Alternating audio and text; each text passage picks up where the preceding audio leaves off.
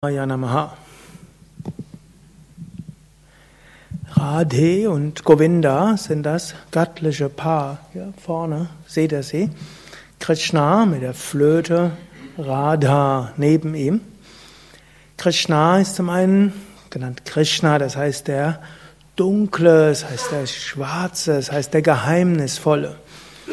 Heißt auf der einen Seite, Gott ist geheimnisvoll. Wir können ihn nie so ganz verstehen. Er ist unergründlich weit. So ähnlich, wenn man nachts den Weltraum anschaut, weit unendlich. Man weiß, man fühlt sich darin geborgen. Man weiß, man ist Teil davon. Man weiß, man würde ihn nie so ganz ergründen können. Aber irgendwo sind wir darin geborgen und da sind Lichter und alles. So ähnlich mit Krishna. Unendlichkeit, Ewigkeit, unergründlich und doch voller Licht, das uns berühren kann. Krishna hat auch den Namen Govinda. Govinda, gibt viele Übersetzungen.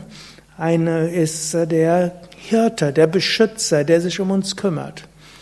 Und so können wir davon ausgehen, wir sind geborgen in einem Unendlichen, in einem Ewigen.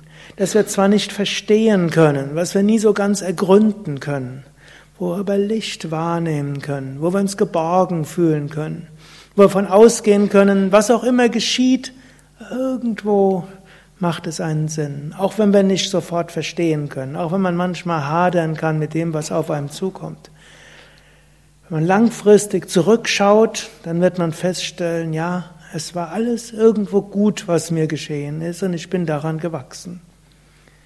Govinda, Krishna. Und dann haben wir Radha. Radha ist der weibliche Aspekt. Krishna hat viele weibliche Aspekte und es gibt viele verschiedene Puranas und andere. Und hm, heute ist am populärsten Radha. Und Radha, das heißt wörtlich schöner, die schöne, die liebevolle, die gütige, die freundliche, aber auch die kecke, da ist so alles irgendwo drin. Das Radha ist einer der vielfältigsten ja, Sanskrit-Ausdrücke. Und da steckt auch drin, wir können Gott erfahren eben als Schönheit. Manchmal, wenn man irgendetwas ganz besonders Schönes erlebt, vielleicht bei manchen heute Abend das Mantra singen, bei manchen vielleicht eine wunderschöne Massage, die sie hatten, oder eine Yogastunde oder ja, was auch immer, den Regenbogen, den es heute gegeben hat. Wir sagen, ja, da ist irgendwo das Göttliche erfahrbar. Und manchmal berührt es einen im Herzen. Manchmal kommen irgendwelche Schauder von Freude über einen, man weiß gar nicht warum. Kurz vorher war man vielleicht vollkommen verzweifelt und wusste gar nicht, wie es weitergeht.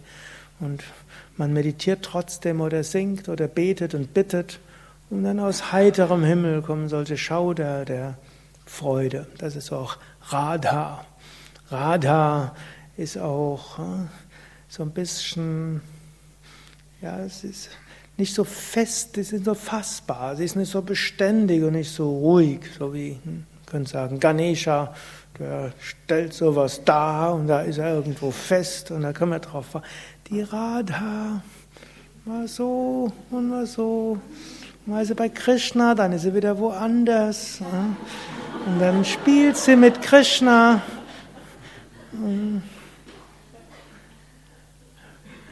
Und so berührt sie uns. Also diese, was auch so was Schönes, Leichtes, Spielerisches hat.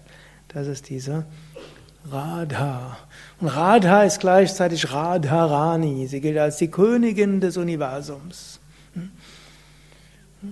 Was auch letztlich heißt, das Universum, auch wieder, wir können es nicht so ganz verstehen, wie Krishna unergründlich, aber auch hm, irgend so was Subtiles, was Leichtes und was Spielerisches und mal ist sie näher bei uns, mal weniger nah. Aber wir können darauf bauen, auch Radha ist Teil von Govinda, göttlichem Schutz.